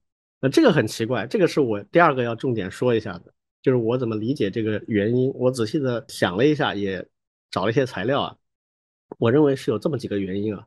第一，就是目前这个日本政府，它已经是一个民粹化的右翼的政府，非常非常的右翼。从之前的一任安倍的那一任到现在岸田的这任都是非常右翼，而且在进一步的极端化。而日本的左翼啊，在过去的十年二十年削弱是非常非常严重的。左翼相对来讲，日本的左翼啊跟我们国家不一样，就是它的左翼相对来讲是比较正常的一派，比如正视二战的历史啊，正视日本所犯犯的错误，反省日本要跟东亚搞好关系。日本的政府有哪些哪些问题，他们是比较能够正视的，但这一派现在声音非常非常微弱。第二，这个右翼化的日本政府现在已经非常强的控制了媒体，现在日本的几个大的媒体只有一个是偏左翼的，其他基本上全是右翼的。啊，左翼的这个现在已经被弱化，而且就是如果你有稍微逆流的那种言论的话，会受到很严厉的打击。所以现在这个日本政府是历史上对日本国民控制最强，就战后啊啊对日本国民控制最强的一个政府。另外就是日本民众他本身有很强的顺从和那种佛系的国民性。这个呢，网上也有一些博主跟他们的日本的朋友交流，也有很强的这种感受。就是日本人，比如说这次就有一个很鲜明的例子，当中国的禁止进口的这个事情公布出来之后。日本方面有两个反应非常有意思，一个是来自日本的政府主管农林水产这个方面的大臣和首相，他们的反应是类似的，都是说没有想到中国这么的强硬。他们原来认为就把福岛周边的那几个地方的水产品禁了就完了，没想到是全日本。那全日本这个影响还是非常大的啊，一两千亿日元这个级别的一年啊，占了整个日本水产出口的百分之四十多。那这个一下子他们还是有点慌的啊，他们觉得有点意料之外，这是他们的反应啊。好，最有意思的是渔业协会的那些人，他们的反应，他们的反应是很茫然。他们说，我们不知道政府为了说服周边的国家接受我们的排放策略，到底做了什么。所以从这个话里面，我们就可以猜测啊，之前发生了什么事情。之前肯定渔业行业协会啊、渔民啊，他们肯定提了很多担忧的。然后政府告诉他们说：“放心，我们摆平了，不会有大的问题，最多是福岛这边被禁，这个已经被禁了十多年了，你们就自己习惯了吗？”然后这些老百姓就信了。那这些老百姓他们实际上是已经被迫接受这样一个现实，就是福岛被污染了，这边没戏了，但是日本其他地方还行。结果现在发现不是这样，那他们就茫然了。这个反过来可以证明什么呢？就是日本政府控制媒体和国民的程度。已经到了一个相当高的水平。很多人说啊，中国人被洗脑，被被怎么什么集权统治什么什么七八糟的，我觉得这个真的没法比，这差远了。我跟你说，我们国内你看看这个网络舆情里面上蹿下跳的这些，我们实在是太民主自由了啊，这个真的是好。然后再来说英美，英美这方面，一个是刚才我提到的，长期以来对日本的形象塑造是配合了日本的这种诉求的，所以现在你随便找一个英语系的，尤其是北美的这些美国人。那对日本的感觉都很好的，觉得是一个东方非常强大而且很可爱的一个民族，技术上很优秀，曾经跟我们不相上下，是吧？商业上也很强，人也很勤勉，都是这种正面的，没有负面的东西。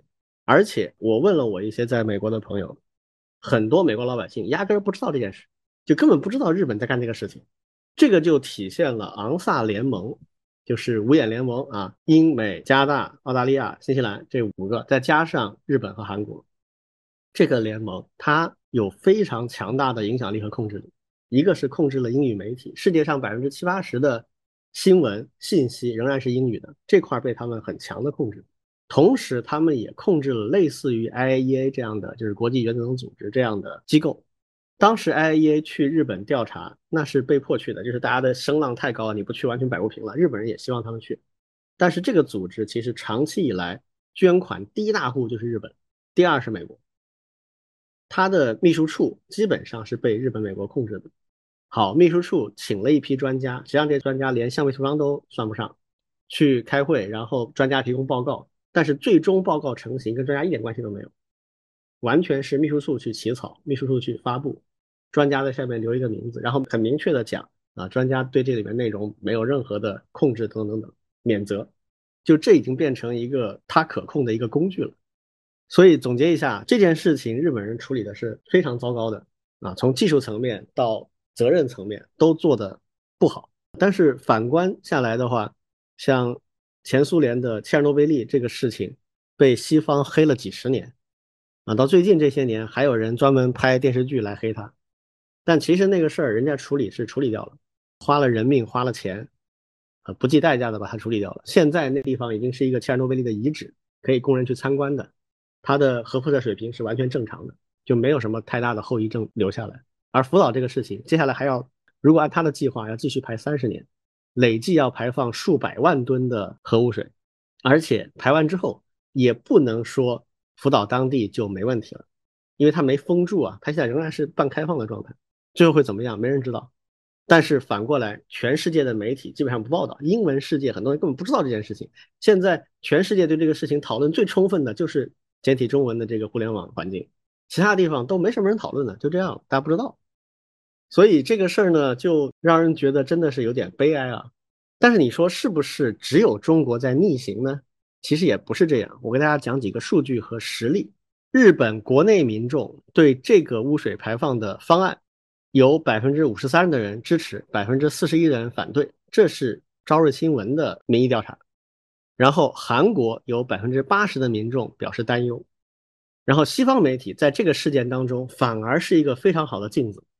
如果大家觉得哎，国内各种东西我无法判断，我不知道哪一边说的对，你不妨去看一些西方的严肃媒体的讲法，因为这个事件西方的媒体是冷处理的，是非常淡的，所以那些很强意识形态的媒体啊，没有很多煽动性的东西，反而是一些偏科学的文章，在英文媒体里面是可以找到。而且非常有教义的，我给大家举两篇文章，有兴趣大家可以去读一读。这个是别人的说的话了，不是中国的政府说的话了，你可以不用担心它被控制啊。两篇文章，一篇是 Financial Times，它有一篇文章叫做 How risky is Japan's release of radioactive water from Fukushima？就是日本的福岛排放核辐射水到底有多危险？这是 Financial Times 的，它这里面用了一个词很有意思啊。就日本人一直强调，它这个叫核处理水啊，用它那个所谓的 ALPS 那个系统啊，叫做多核素综合处理系统，过滤过的核废水，他都不承认是污水。但是美国人一点都不客气啊，叫 radioactive water，就是辐射水，核辐射水，这个水里面带有核辐射的啊。这篇文章其实讲的是挺有代表性的，就是他很明确的讲了这个事情，第一有很多其他的处理方案，不是只有这一个方案。第二，这些方案没有经过详细的科学的探讨，第三，日本所做的说明解释是远远不够的，所以大家有担忧是很正常的。那到底有多危险？他也明确讲了，可能确实没有太大的问题，但是完全也有可能有很严重的问题。关键在于这种不确定性，以及日本把一个国内的灾害变成了全球灾害。所以我不跟你讨论说你这个方案安全还是不安全，我只跟你讨论你有没有做到你应该做的解释说明和证明。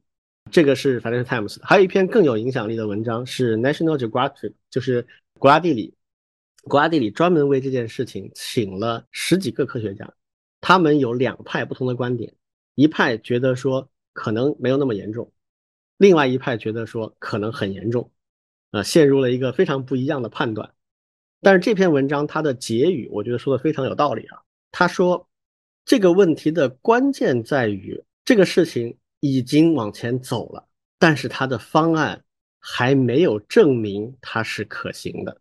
就是你在证明这个方案是可行、有效的、安全的之前，你就往前走了。然后他们说，这个他们就指的是日本政府和东电啊，我们可以让这件事情成功。我们处理它的方式是，如果这个废水它的指标不达标，我们就反复处理，直到它达标为止。这个总结的这个人他就说啊，这是个科学家，他说这个说法你把它简化一点，就是。Trust us, we'll take care of it。就是你相信我，我们会搞定的。这就是国家地理这篇文章的结语。就这个话非常明显啊，就是其实跟前面说的这个 Financial Times 这篇文章是一样的。就是你这个方案本身怎么样，不确定，我们都不知道，因为你没有提供足够的信息数据，也不让我们去采集第一手数据，也没有说服我们它是真的可行的。你只是告诉我们，相信我吧，我可以搞定。现在这个事情的状态就是这样，但问题是，如果一旦你说你能搞定的事情，最后你搞不定的话，它的危害是广泛的、持久的，那这就很糟糕。最后我说一个，就是我们现在可以做啥？我个人的建议是这样的：就在国家层面，我建议我们政府可以做几个事情。第一个，组织各个国家深入调查。昨天很有意思啊，昨天在联合国开会，有一个小的会议讨论这件事情，然后俄罗斯的代表提了一个建议，他说，日本政府。既然你们对自己的方案这么有信心啊，你应该开放允许其他各国在排放点周边采集相关的样本和做自己的研究。嗯，这个是我认为的最有效的一个方式。嗯，以后就没事儿在周围转一转，拍一些科考船啊，甚至就停在那里，定期的搜集这个样本啊，什么时候这个数据合适了就公布啊，不合适我们继续等，反正这需要时间的嘛。而且理由也非常充分，我要防止它。污染到我们这边啊，这个是一个我觉得必须要做的，而且最好越多国家参与越好，因为这个点是有共识的。像我刚才讲的，美国人也一样这么认为，就是你没有说清楚之前你就先干了。然后第二个呢，舆论战的反击要一直坚持做下去，哪怕我们现在暂时是比较孤立的，就像我刚才说的，大部分美国人压根不知道这件事情，当他们知道了会怎么样？他是有可能反转，所以这个事情一定要坚持做下去，因为我们是正确的一方，这要有信心。第三就是坚持保护性的经济制裁，这次的制裁我觉得非常到位，而且已经产生了需要的影响。现在日本人说啊，我们要展开外交攻势啊，让中国人收回。如果实在不行的话呢，我们就给我们国内的渔民做补贴，补贴多少呢？现在公布的数字大概是八百亿日元。日本最近这几年它的财政是不好的，为什么？因为他们想扩军啊，这个右翼政府。他是想用扩军来对抗中国，来实现他所谓的国家正常化，扩多少？那从现在的 GDP 百分之一扩到百分之二，这是一个巨量的数字。这个钱哪来呢？呃，岸田的方案是要加税，那加税对国内的经济是有很直接的负面影响的。现在又要去补贴这样的一些产业，如果接下来我们把制裁的范围扩展到比如一些农产品、水制品。那就更加的严厉。虽然我们不一定要这么做啊，但至少对他们是有很强的威胁的。这样就使得他们至少在继续排放上会没有那么的心安理得和放心大胆，是吧？不能让他作恶做的这么舒服，对吧？那当然，第四方面我们也要注意做好，就是对国内相关产业的保护和必要的时候的一些补贴。这个呢虽然不合理，但是民情就是这样，很多人就是会焦虑恐慌。而且现在看到的中日韩甚至台港澳。对海鲜、日料这些东西的消费就是会呈现一个下降，而且没法解释。你跟他说啊，这个我们不是日本来的，我们是中国产的，或者从欧洲进口的，没用，一定有一部分的人就是从此开始降低这方面的消费，这个影响是一定存在的。所以可能也要做好一些保护和补贴。OK，那最后就是个人层面，个人层面，我个人的我自己会怎么做呢？第一，我肯定会远离日本的水产品啊，坚决不会再吃了。这个有各种方面的考虑，就反正不不会吃了。哈哈。我自己本身其实喜欢很多日本的吃的东西。各种糯米团子啊、海鲜啊等等，但这东西不吃完全没问题，对吧？它不是生活必需品，说不吃就不吃了，没啥啊。第二就是尽量做到明辨是非，顺便甚至可以对自己的关注圈、朋友圈来一波甄别，因为在这个事情里面，随口一说的那些人就算了，正儿八经写文章转发来证明日本这个事情的合法性、正当性。甚至说其他的人是伪科学，是什么什么民粹，这种我觉得你真的要当心。我反正会离这种人远一点，防止自己被雷劈啊。第三个就是密切关注我们国家有关部门对我们沿海的水情的监控信息。这个昨天我们的生态与环境部还是什么的，就是主管这方面的那个部门啊，他们已经明确讲了。我们沿海在我们管辖的海域，不光是我们的领海啊，就是我们管辖海域的，就是往外扩一段距离的这个水情的监控是一直在做的啊，是会定期公布的啊，所以这个事情我觉得是大家密切关注。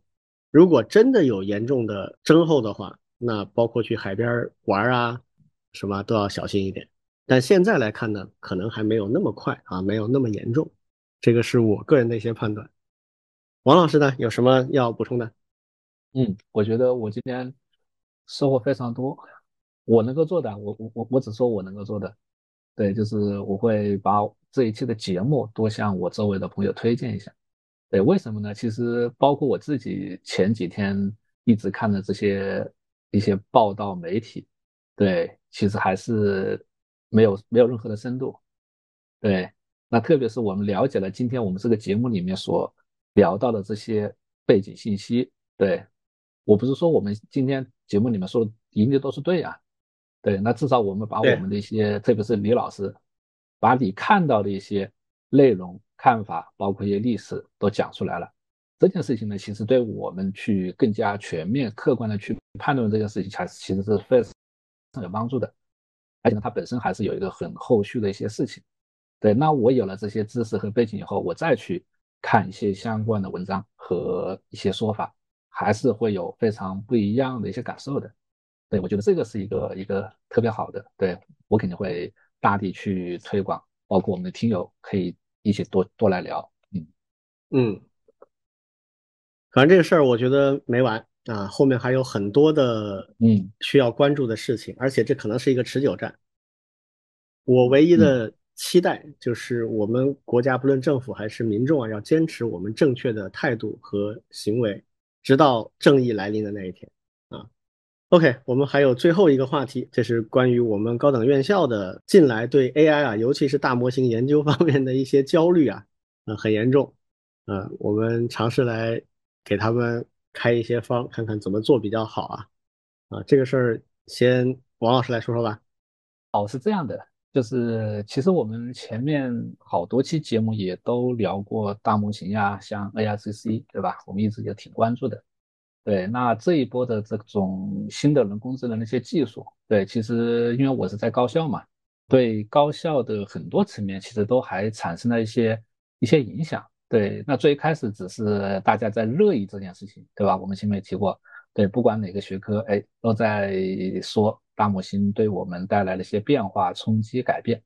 对，那然后呢？其实还是有挺多的一些实实在在的一些变化的呀。对，特别是嗯，像一些头部的一些学校，对，本身也是处在一个竞争的状态里面。对，包括科学研究，对，那大家都是希望在嗯这一波人工智能里面去做出一些研究成果。对，那我们知道现在除了国内外的这些大的企业。对，还有很多高校也在尝试自己去，呃，练一些大模型，或者是在一些基础模型之上去做一些垂直领域的。对，那这里面其实有有两个方面，一个是对这种算力的需求，对，所以说至少我听说的，就是全国很多的一些高校都在抢一些显卡，对，包括这种现在的中美贸易战的这样一个大的趋势下面，对，甚至一些城市级别都在囤所谓的一些显卡，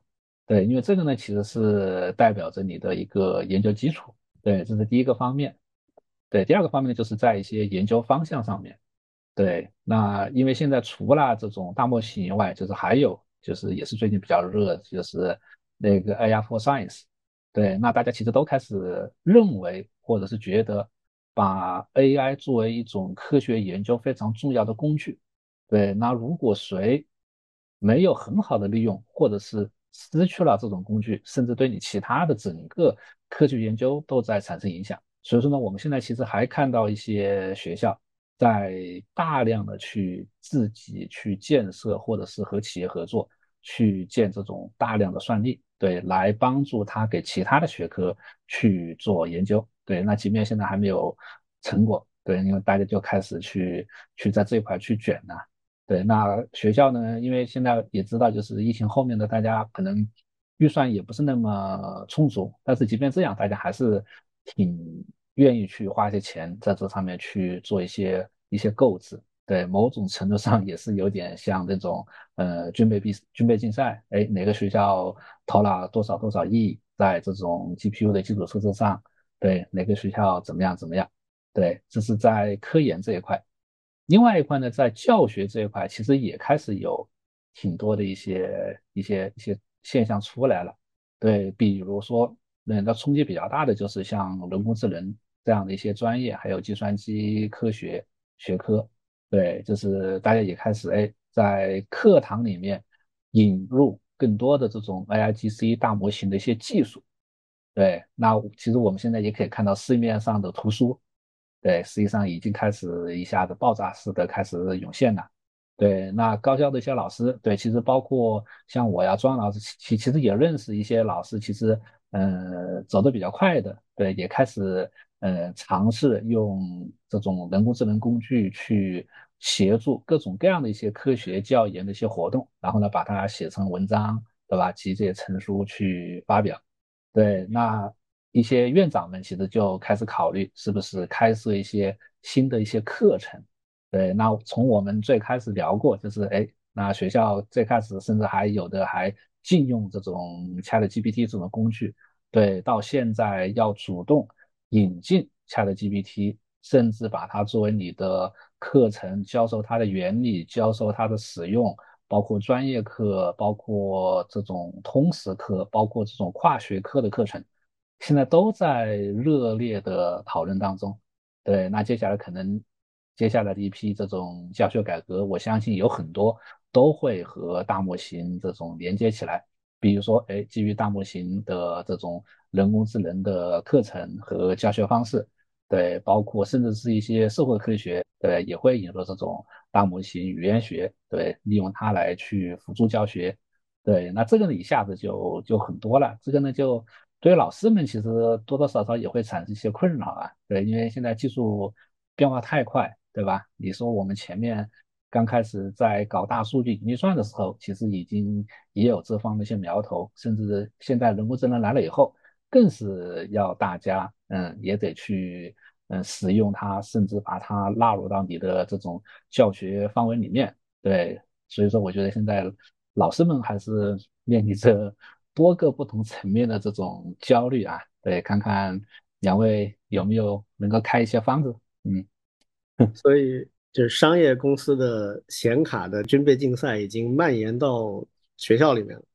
嗯，这个事儿我觉得学校很难啊，而且不光是国内啊，国外也一样啊。我前些时看了一篇文章，就是，嗯，美国的大专院校他们也面临一样的问题。就学校毕竟不是商业公司啊，他不太可能在这种事情上投入那么巨大，那否则别的事情不做了难道？嗯。所以学校里面在算力高度依赖的一些事情上面，他们也觉得很无奈。就是美国的一些专家也在发表这样的观点，所以这个事儿是一个共通的啊。我我的建议是，这个王老师可以跟领导们说一说，不用太焦虑啊，因为大家都一样。你焦虑的话，那是因为你的对手、你的你的竞争的对象，他们跑到前面去了，他有这些东西，但是你没有，那你焦虑一下。现在大家都没有，那不需要焦虑啊。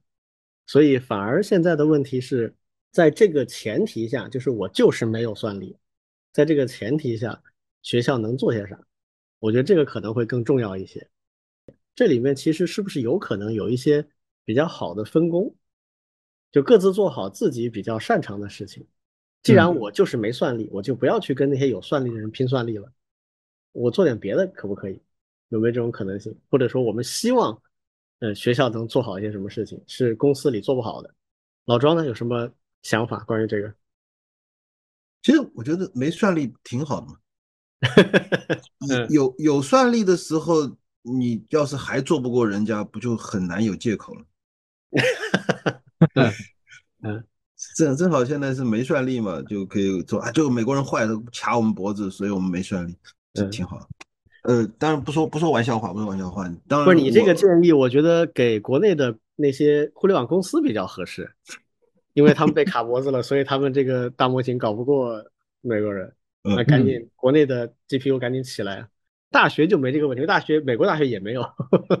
嗯，不，其实呃，整个的我我是这么想啊，就是任何一个时代军备竞赛都肯定是存在的，就高校之间肯定也有军备竞赛。嗯，就是拼设备，拼这个最新的这个什么什么东西，就像人家天文学领域也要拼设备啊，有好的射电天文望远镜。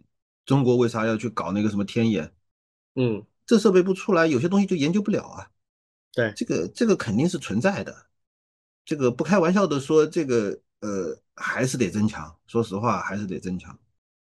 否则否则的话，你你只能够做大家都能做的东西，而做不了那些独门绝活的东西。就就是所谓的这个啊，我们练内功吧，我们我们那大家都可以练内功啊，那你的特点在哪？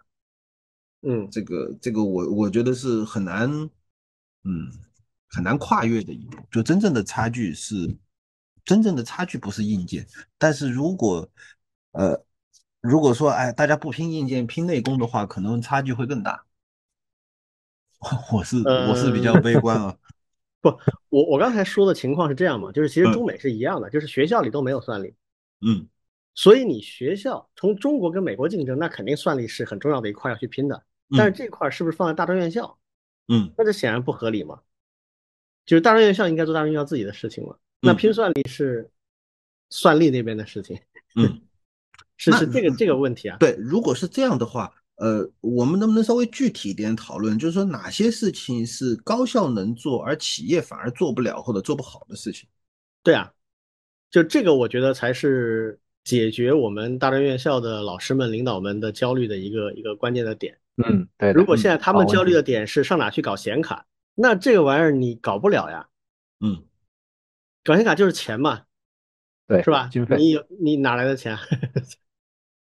你你一个大学如果把经费全花在显卡上的话，这合理吗？肯定不合理啊！就这个问题在中美都一样面临。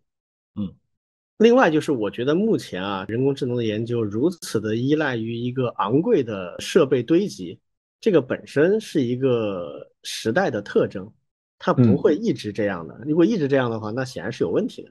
就迟早这个算力它会贬值，它会变得越来越廉价。这个实际上是一个技术发展的趋势，只是这个实际上多长时间，三年、五年、十年，迟早的事情。这个东西的话，就你现在去硬要去凹它，这个也没太大的必要，也做不到。那如果真的说算力的话，那我们就等吧，等国产的 GPU 白菜价，那这就是一个关键的时间点。这个实现了的话，技术革命就又往前走了一步。最近不是那个科大讯飞的老总在吹牛啊，说华为的 GPU 很棒。啊，已经可以跟 NVIDIA 的 A 一百相比了。嗯，这个事儿呢，我基本上把它视为是一个好的信号啊。但是这位老兄是一贯吹牛不打草稿的，这这呃是是有很多前科的，所所以我对他这个话就有保留的接受。我个人认为，因为华为投 GPU 的研发已经有一段时间了，好几年了，所以我觉得这应该是有些成果，而且呃，我之前就在节目里跟大家说过，国内有一批做 GPU 替代的公司，他们都在等这个机会，就是 NVIDIA 彻底进不来的话，那你就必须用了。虽然你要承受一些代价，但是你还是会必须走这条路。这个我觉得现在越来越近了，肯定国内会有一批要能用的嘛。但这个第一批能用的产品，它一定有一些问题，比如说能耗比呀，或者在软件系统的友好性、兼容性上啊，会有一些小问题。那这个就需要时间来解决。所以这个我们先搁一边儿哈，就是关于算力这个问题，我们假定它是走在一条路上，并且迟早能够缓和或者甚至解决，就最终会实现的是算力公平。我觉得算力公平是一个大的方向趋势。美国人想长期的垄断算力是不现实的，是不可能的。行业里面没有一个人认可这个路线，只有美国的政客在往这方向走，而且最终它会有很强的反噬。就我们在节目里我也说过。你最好的堵别人的路的办法是倾销，而不是禁绝。现在你要阻断禁绝，实际上最终结果就是像中国这样市场又大、研发能力又强的国家，它一定会起来，起来就是白菜价。所以这个现在焦虑也没用，就大概几年时间就能看出结果了。反而我们现在就是回过头来，像刚才老庄说的，我们要想一想还有什么别的问题。这个问题其实我一直在讲，就是我认为。呃，现在 AI 大模型已经到了一个里程碑。所谓里程碑，就是它跨出了关键的一步，但是接下来要跨下一步没那么容易。也就是现在这一步，它的成果我们需要时间去消化它，把它应用到各个行业领域、各个应用场景上，让它成为真正可用的产品。这个是要花时间的。所以现在正好是一个阶段，这个阶段呢，基础性的设施要再往前迈一大步，需要时间。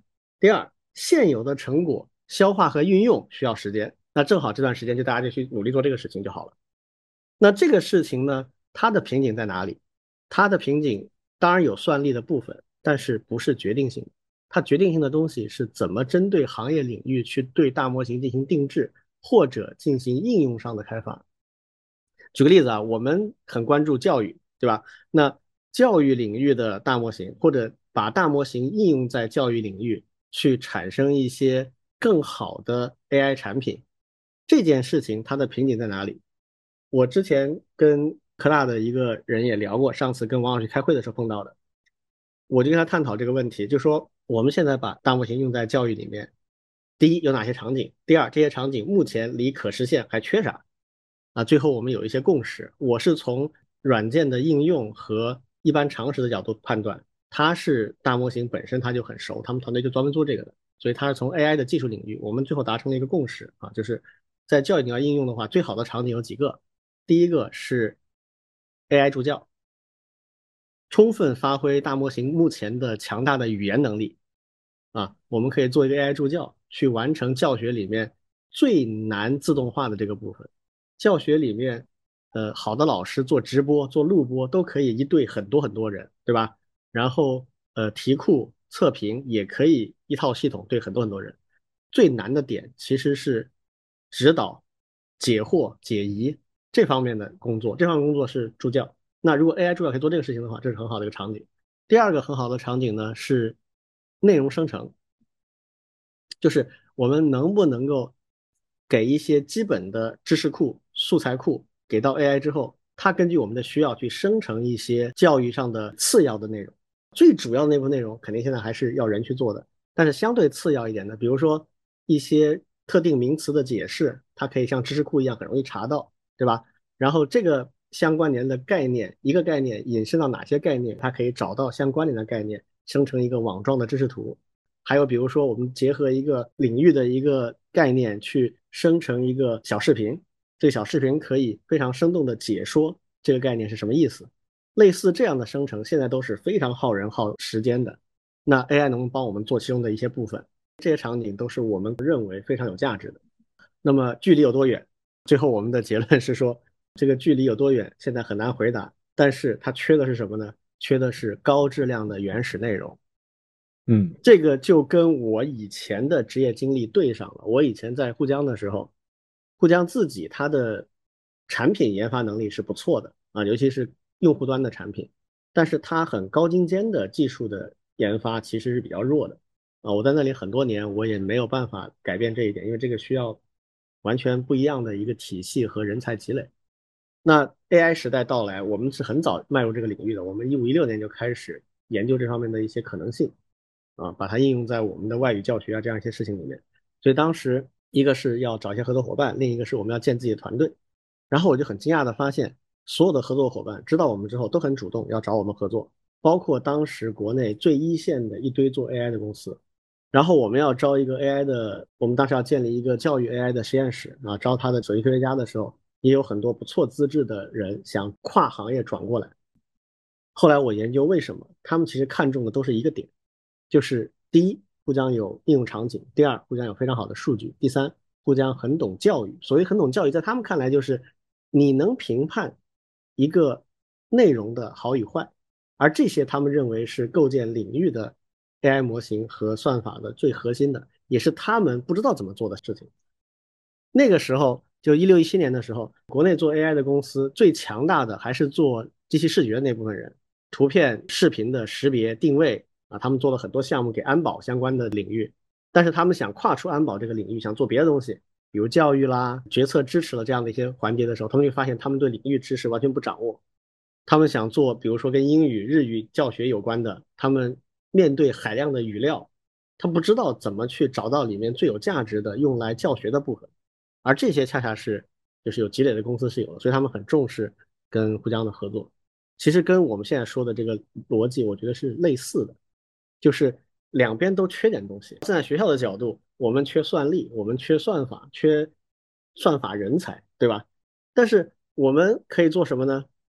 我们可以有非常高品质的老师和这些老师产出的一些内容，这些内容可能可以建立一个特定的领域的。教学所需要的那些基础的知识库的东西，而这些东西有没有可能跟大模型和一些算法结合，呃，变成一个领域定制的一个大模型？举个例子，比如说我们假设有海量的学生在尝试一个基础性的课程，那这个课程里面的内容，如果我们可以借助 AI 的大模型结合起来啊，我们有很有很有经验的老师可以开发这些课程和相关内容。